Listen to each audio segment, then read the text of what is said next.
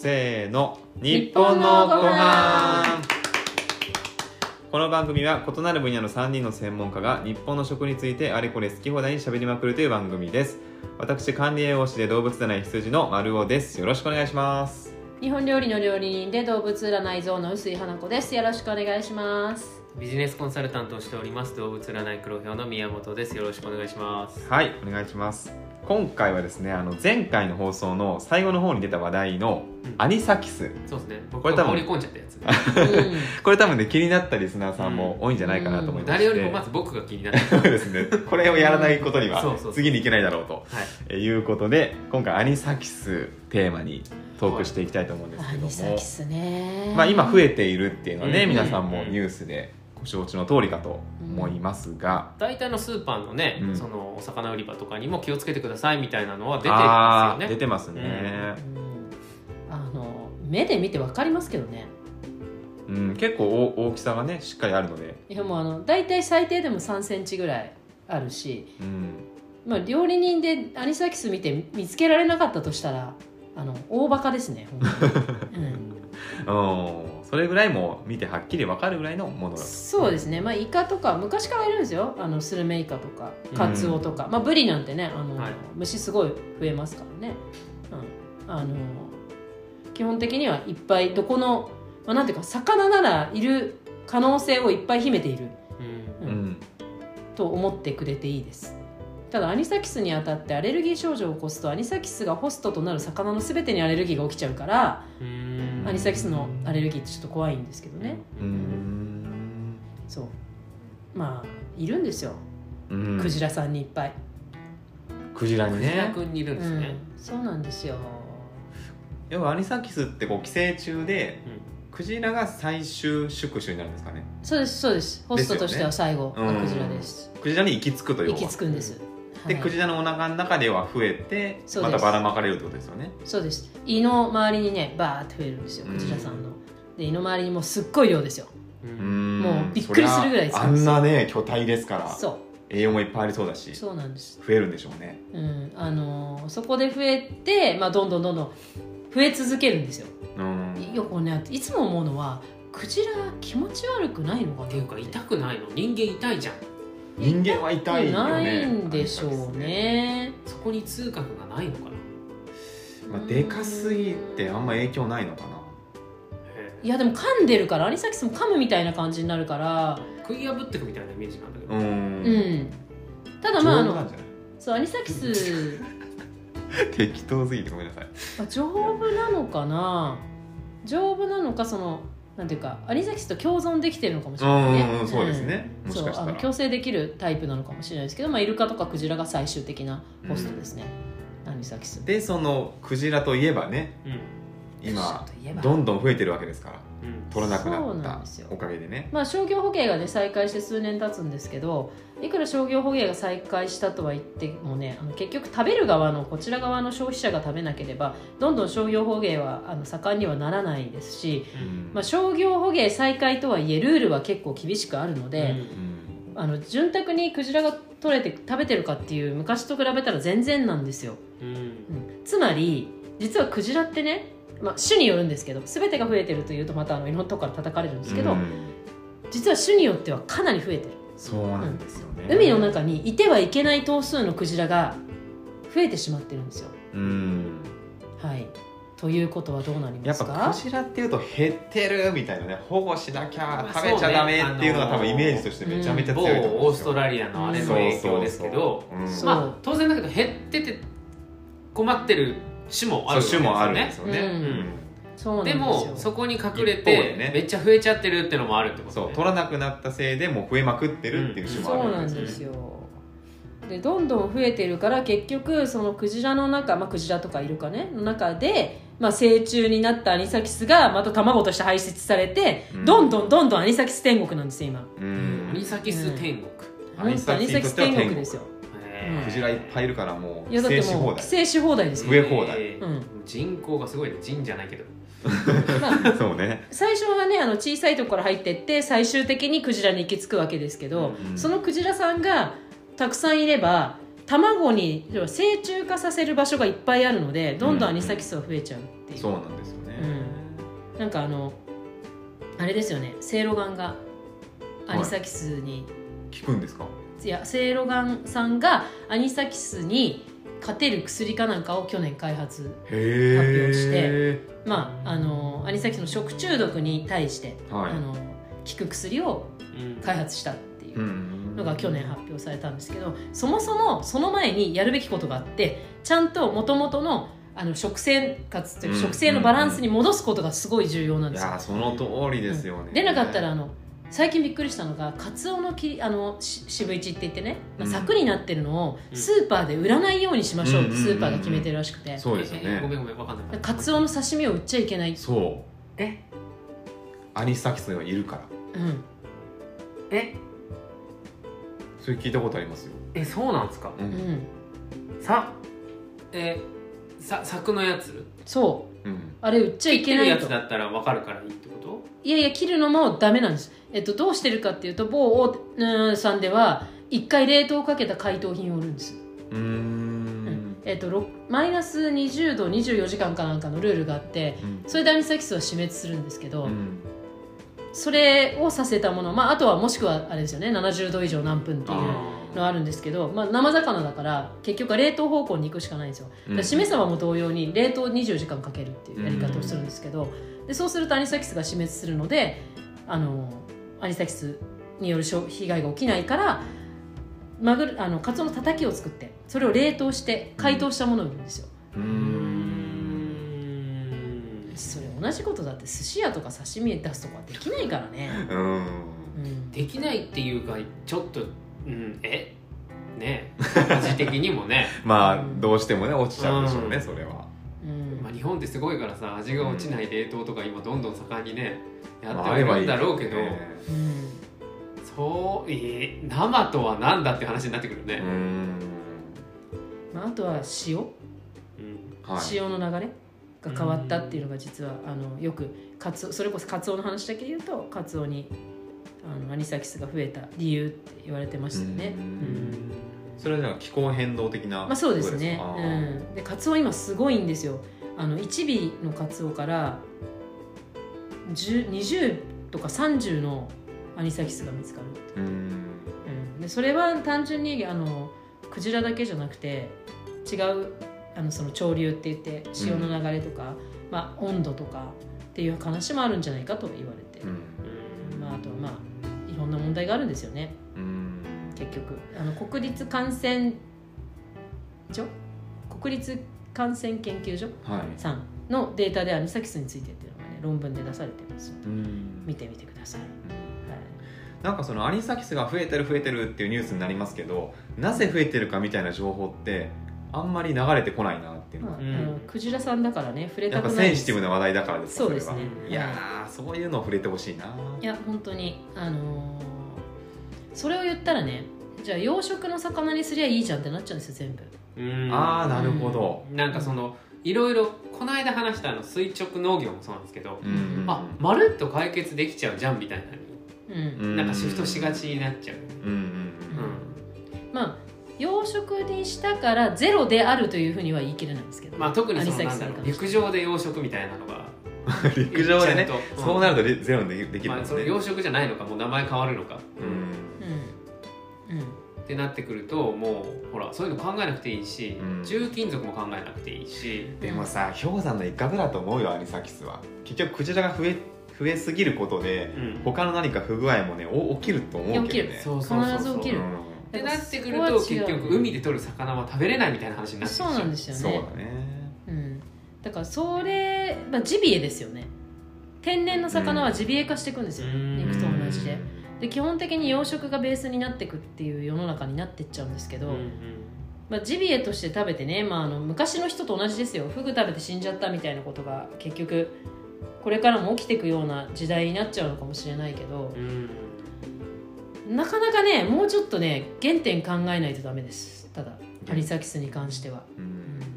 アニサキスの生態っていうのをみんなが研究して散々知ってるわけでうん。最終的にイルカとクジラの海生哺乳類につくっていうのは分かってるわけだから、うん、でそれが出されないように食べていくっていうのが一番ベストではあるんですよ。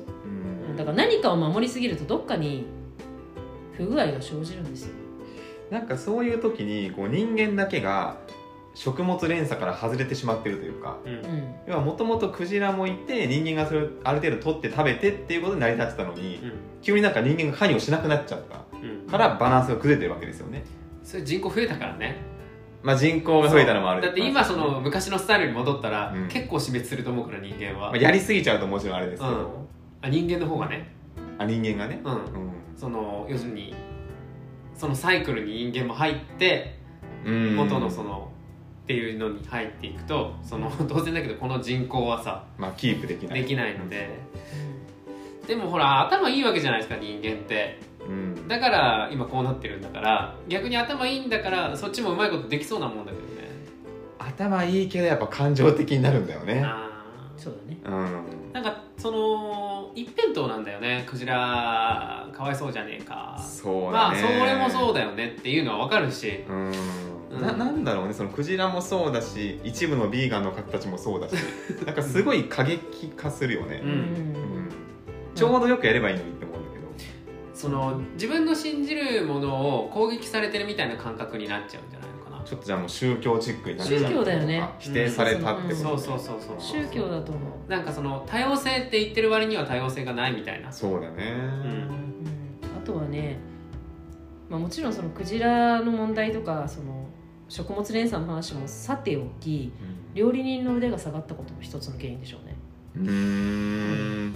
もちろんアニサキスが増えてる。うん。はいだからスーパーとかでは売らないっていう結論とは別にうん。寿司屋でアニサキスを出すっていうのは単純に昔アニサキスは目視でわかるしアニサキスがわからない料理人なんていないよねって私は思う。自分でさばいてて何十回も何百回も見てるしうん。それが刺身を作ってわからないっていうのは本来のちゃんと料理人としての技術がないんじゃないかなっていう。例えばようんバイト的に生魚を扱うお店が増えてしまっている、はい。まあだから要は、回転寿司なんかもそうかまあ、もしれないし、そう要は鮮魚と言われるものに対する扱いをうん。きちんと理解してない人が鮮魚扱いをしてるっていう可能性もあるじゃないですかって思う。まあでもそれを言ってしまうとじゃあ高い金払えよって話になってきてしまう。そうですね、うん。うん。うん回転寿司はもう寿司は出さないって話。そうだから高いお金を払うか回転寿司で使うものは一回冷凍をかけるかとかね、あだからどこの回転寿司か忘れましたけどそのなんかその UV かなんかにこう機械になってて、はいはい。それ入れるとその見えるらしいんですよねアニサキスうん。があーね見えるからね、はい。見えるようになってね、そうそう。それによって安全を担保するみたいな。うんあそれはいいね、うん。これってでもこれをしてしまうとそれでそのなんだアニサキスはこれで見るものだになってしまって、うん。えーあーそれにいわゆる料理人のっていうのはな,、そうね。なくなってきてしまうかもしれないですね。それはそれで怖いけどね。そうだねん。まあアニサキスは反応するけど他のは分かんないみたいな話になるかもしれないし、そうだよね。まあまあアニサキスほど、まああのーひどいアレルギー要因になるものはないんだけどただ人間って意外と勘ってすごくてこれが。うんうん。うん魚をブリとかね例えば1 0キロ超えるブリであこれいるなってわかるんですよ。へ何本も何本もやってそれもう第六感的なものだね。第六感というかね身質ですね。え身質身の質あ身ので質これ多分本当にずっとやってきてる人はね分かると思う。そろそろ虫が出始めたなっていうブリの時期とか全く違うんです時期的に。うん。だからあのやっぱ経験値と勘って結構あって。で今まで日本人がよこの何千年の歴史の中で生食食べてきて今こうやって生き残ってるっていうのはそういう人たちの経験値も必ずあった。うん。だから技術とか、ね、あの人はさこう忙しくなってしまうと技術がテクノロジーが発達して暇だとあの文化が発達するって言われてるんですけどテクノロジーに頼りすぎてると今度大事なものをなくすので文化というそのうん。文化的見地をなくしちゃうので、そこはね料理人は絶対忘れちゃいけないと思いますけどね。それってだってアニサキスじゃなくてもいつだって人を殺せるものを作ってるって思わないと、いけないと私は思うから、肉を扱う人でも魚を扱う人でもちょっと怠ったらいくらでも人って殺せるん。ですよ、まあ本当ですね水もそうだし、まあ当然野菜もそうだしねそうそうそうそういう意味では別にアニサキス今はアニサキスの話だけど最近実はカンピロバクターもめちゃめちゃ増えてああはいはい、うん。聞きますねすっごく増えててカンピロバクターが増えてる原因はカンピロバクターを保有してるものが増えてるんじゃなくてレア。うーん。焼き鳥をレアで食べる、はいはい火通りが甘い、うん。焼き鳥をで、うん。要はあのなんていうのかな。昔の焼き鳥って完全に焼かれてたんです。はいはい。うん。なぜなら怖いからですみんな、うん。はいうん、特に鳥居さんはね、うんカンピロバクターですね。すごいあってカンピロバクターもね中にはそのギランバレーとかを誘発したりもするからすごく怖い、あの感染症なんですけどで今はちょっとなんていうかな肉をレア感で食べるみたいのは流行ってるんですね、あーうんうんうん。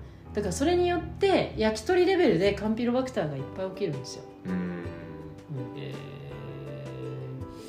うん。ーなんかその昔はその生で食べれるものってはい。いものだからっていう感覚があったよね。いいものその鮮度がいいからですか？うんうんうんうん。当然価格も高いよねっていう。うん。なんかなんだろうね。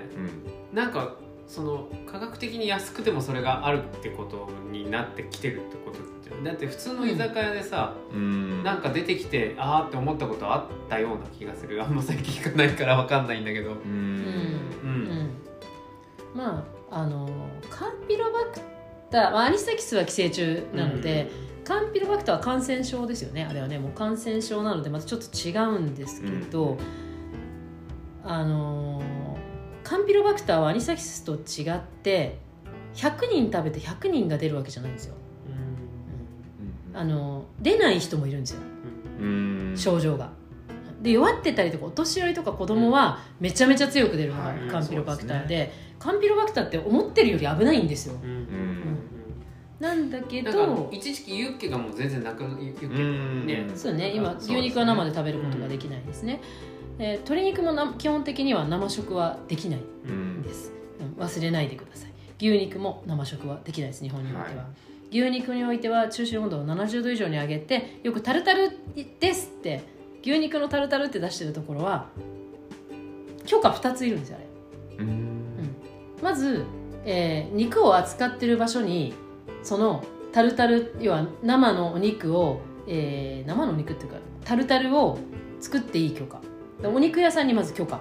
で次にレストランにも許可。この2つの許可がこれね1時間おきの雑菌検査とかをするんですこの2つって、でそれがクリアされてないと出せないので相当ないんですよ。日本に私が知ってる限り多分10個。へでそれも生じゃないんですあれ。うん。大きな塊のお肉を中心温度をああのな6070まで上げてって、はい。それをチェックして周りを全部そぎ落とした中身を食べてるんですよ、ー。あなので生ではないんですーうん。すでに。なんだけど生食みたいに見えるから生で食べていいみたいな。うんうんみんな感覚に。かその認識になっちゃうね。なっちゃってて。で鶏肉もなんか鶏わさとかがああるからうん大丈夫だみたいな、うん。でも鶏わさも同じように中心温度をちゃんと上げないといけないんですうよ、ん。なので基本的にはね鶏肉を生で食べるのは危険です。うん。絶対やめてほしい、うん、カンピロバクター怖いしアニサキスももちろん怖いですよ寄生虫も。胃の中でねなんか食い散らかすって言われたらもうなんか絶対食べたくないと思うんですけど、しなく痛そうじゃないだそうですね。うん。ただ私そう自分の周りにアニサキスに当たった人見たことないんですよね。あー。うん。あのーこんだけ魚食の周りにいて。うん。だからちゃんとしていればアニサキスって分かると思うんだけどね。大きさも3センチそうですね。まあ以下もいるんだろうけどまあ、それ2センチとかはもいるね。そこまでうん。でっかいのもいるけど。影響を受けないってことですか？ちっちゃいやつは。いや多分ちっちあのねアニサキス噛んだことあるんですけど。あいやいやアニサキスを見つけてアニサキスってよくほらお年寄りがサンマの刺身のを食べてアニサキスにかかりましたっていうからこんなのがなんで体に入るのかなと思ってうん。基本的に忘れちゃいけないのは寄生虫は切れてしまったらあのうん。要は死んでしまったらうん。あとは排出されるだけなんですよ、うん。はい。うん。で胃液って強いしそもそもなんで噛み殺せてないのかなと思ってアニサキス食べてみたんですよ。はい。だねちょっとゴムっぽいんだよね。へえ弾力があるんですね。そう。で、食べてみたってさまあ、飲み込んでないです YouTube 動画 YouTuber だよまずアニサキス食べてみた。